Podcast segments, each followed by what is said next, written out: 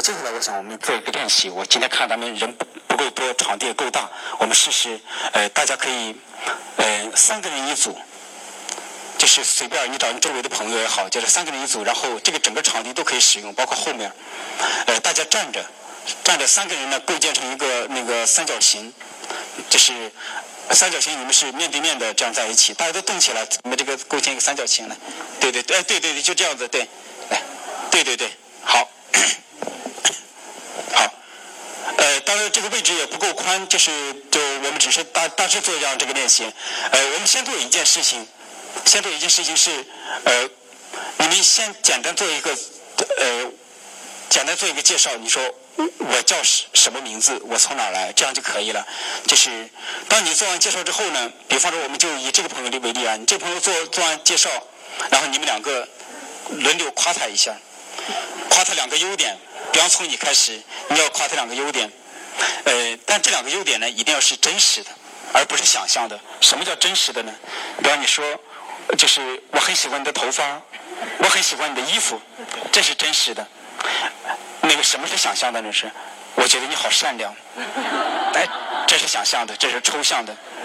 所以要夸具体的这个部分，他的相貌、衣着，呃，对对对，这对，啊，先说你叫什么名字，你从哪儿来，然后接着从他开始，这样就是夸你两个优点，然后两个真实的优点。等他说完两个优点，然后你再说，然后接着你开始做自我介绍，然后他们两个夸，然后等三个人都把这个做完之后呢，就建建建议你们三个拥抱一下。当然做自我介绍夸奖的时候就不必手拉着手了，对对。等那个做完了之后呢，就是你们拥抱一下，这样就是大家这样构建一个链接。然后这是这个练习的第一步。当构建完了之后呢，接着我们再做第二件事情。因为前面是大家做介绍、相互夸奖，其实是为了接下来的一步。呃，那么被夸奖的朋友，你就只接受夸奖就好了。这个你要知道，你配得上这个夸奖，你就欢迎这个能量，就是到你的身体上来，你就好好享受它。所以你不必做任何回应，只是坦然接受。然后等那个。这个夸奖的工作做完，大家做了拥抱之后，接着我们再做另外一件事儿，就是比方还从你开始讲两个故事。这但是你讲的时候不许说，不能说出声来。你就是在默念两个，在你可以用嘴唇来默念，你可以只是在想象两个故事，都不用长，一分钟大概能够把这两个细节两个故事讲完就可以了。讲一个开心的，讲一个难过的，你可以。至于哪个是开心的，哪个是难过的，你自由来选。也可能第一个是开心的，也可能第二个，你根据你的感觉来。然后这两位朋友呢，你们就闭着眼睛听。就是 大家要注意这一点。我知道有些朋友是非常聪明的，你可以使用你的头脑，继续根据蛛丝马迹来判断他是怎么。我建议大家试试，你完全不用脑袋，就是当对方讲故事的时候，你闭着眼睛去。根据你身体的感觉来判断对方讲的故事哪个是开心的，哪个是悲伤的。所以等他把故事讲完了，然后，比方你说我我讲完了啊，我当当我想这个可能特殊一点，就是那呃对，等你讲完了先不分享，然后第二个、第三个，等你们三个人都讲完了，然后再分享一下。就是首先还是从他开始，然后你们两个就是说。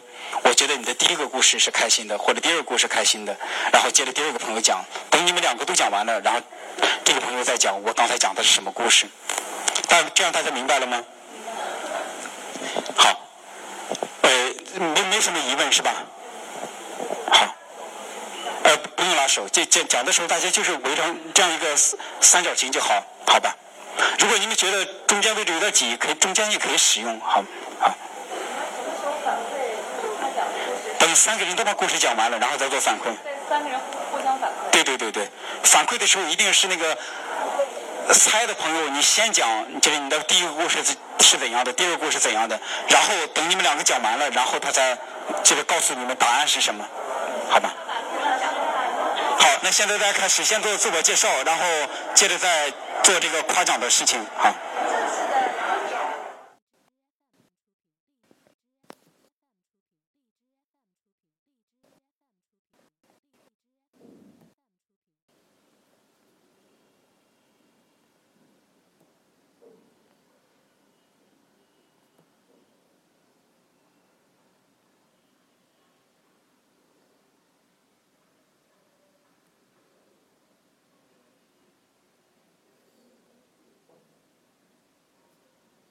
课上老师讲了这样一个故事：一个小男孩四五岁，读幼儿园。他在幼儿园的时候破坏力非常强，凡是他能够破坏的东西，他都给你破坏掉。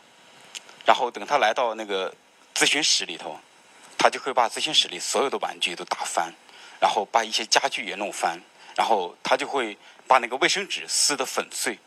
然后撕的粉碎之后呢，他他把那个卫生纸，呃，对他他不是他撕的粉碎，他把那个卫生纸呢放在那个电风扇里，然后让电风扇把它撕得粉碎。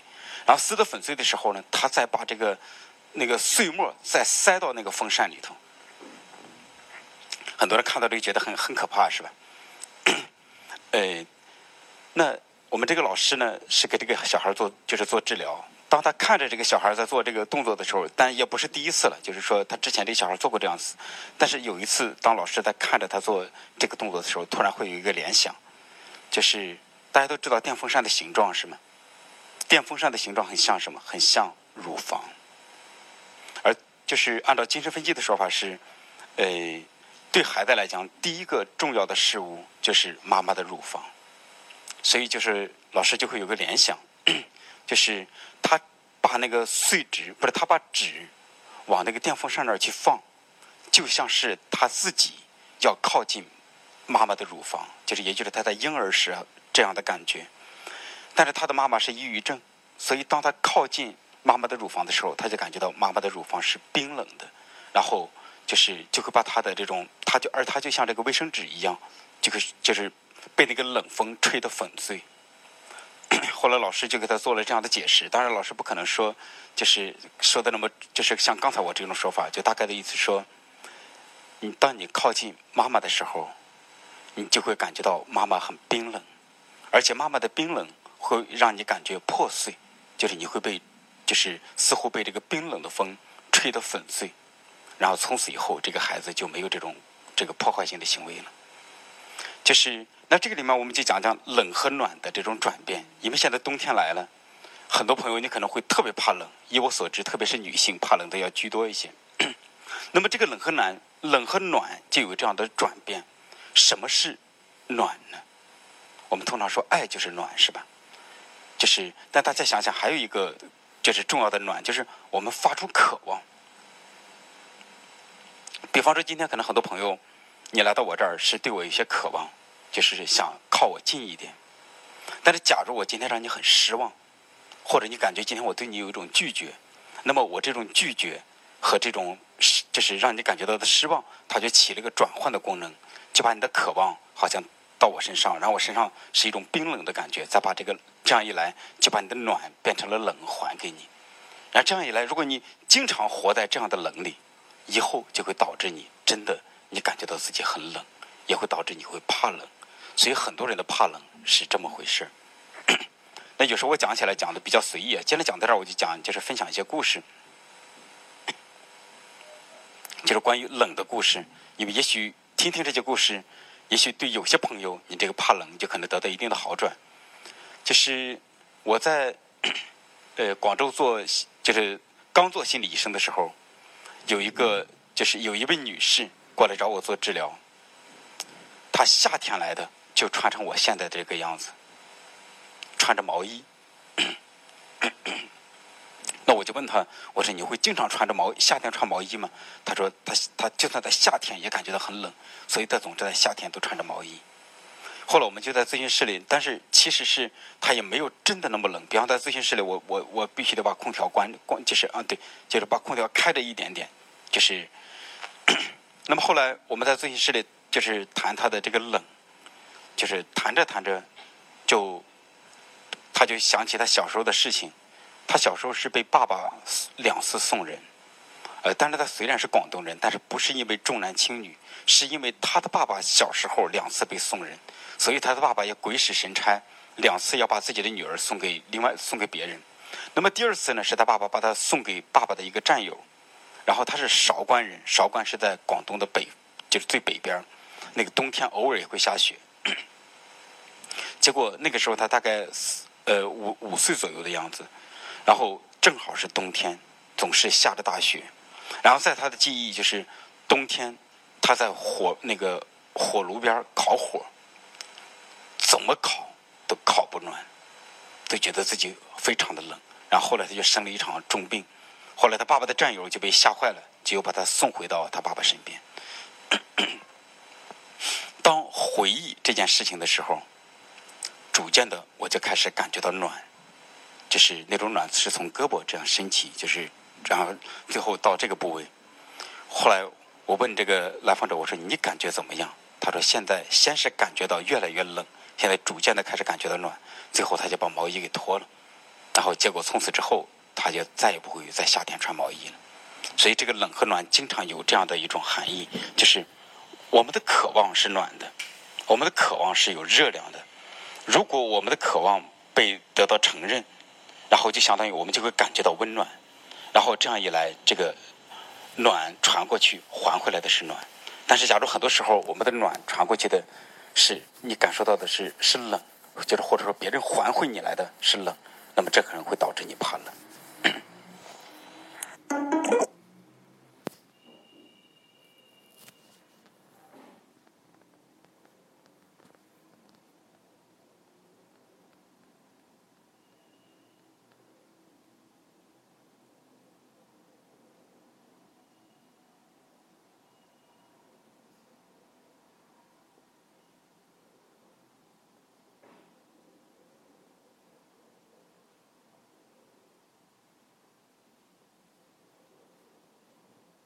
那么今天呢，就是我们就特别想讲讲，就是像在刚才这个练习之中，那么只有第四位朋友呈现了这个幽灵的一部分。那么我相信很多朋友在做这个练习的时候，你可能会出现这样的东西，鬼，特别是女性，就是经常出现在这个练习中出现鬼，比方说吊死鬼，或者出现骷髅、白骨精。那么骷髅和白骨精是怎么回事？我们可以做这样一个理解，就是说。如果你看见一个骷髅架子，其实这是一种很直接的象征，就是你是一个情感很匮乏的人。但这个匮乏并不是说你很匮乏情感能力，而是你很在情感上你很饥渴。这什么意思呢？就是血和肉就是所谓的情感。如果在你的人生中，你经常感觉到就是不安全感，感觉到对情感很匮乏。感觉的内心总是很缺一种东西，那么这就是所谓的骷髅和白骨精。那《西游记》里头孙悟空三打白骨精，这个白骨精是一种很深的意象。呃，这中国女性很容易有这个白骨精的意象。白骨精和唐僧构成了一种鲜明的对比，就是白骨精觉得自己是只有骨头没有血和肉，而唐僧呢，这个肉长得很好，所以要去吃唐僧肉。所以，在中国的很多夫妻关系里头，其实经常是女人是白骨精，男人是唐僧肉。唐僧肉是什么呢？人畜无害的男人，他身上似乎完全纯良友善，没有一点儿毒。所以，就是这种情感很匮乏的女性，通常就会找这种人畜无害的男人。通常，我们我就照我的说法，就是中国好男人。要找这样的好男人，要干嘛呢？要把他的肉吃掉，然后。吃掉之后，然后自己感觉自己身上好像就饱满起来。那么这是中国常见的一种意象。嗯，但是大家要知道，好男人为什么要找白骨精呢？那唐僧好好的，找白骨精干嘛？因为唐僧有一个很致命的问题，就是也是我们今天讲的主题，觉得他身上缺这种攻击性的部分。其实。唐僧在我的理解里，他也很想吃别人的肉，但是他就装的像是高僧大德，他已经人畜无害，他对这个世界只有友善的部分。但是按照心理学的道理来讲，或者至少按照弗洛伊德的道理来讲，弗洛伊德会说性和攻击是人类的两大动力，而另外一个心理学家温尼科特他就会说，攻击性要比性欲更加根本。那么也就是说，唐僧看上去哎，肉挺丰满的，但是他缺脊梁，他缺这个。白骨，所以他的脊柱经常是弯的。我们讲中国男人经常是这样子的，是吗？所以他需要有这个攻击性的部分，让自己活得挺拔。然后，所以他去找这种有白骨的，就是像一个白骨精这样的一个意象的女性。所以你总是会看到一个好男人会找一个脾气很大的，甚至脾气很坏的女性。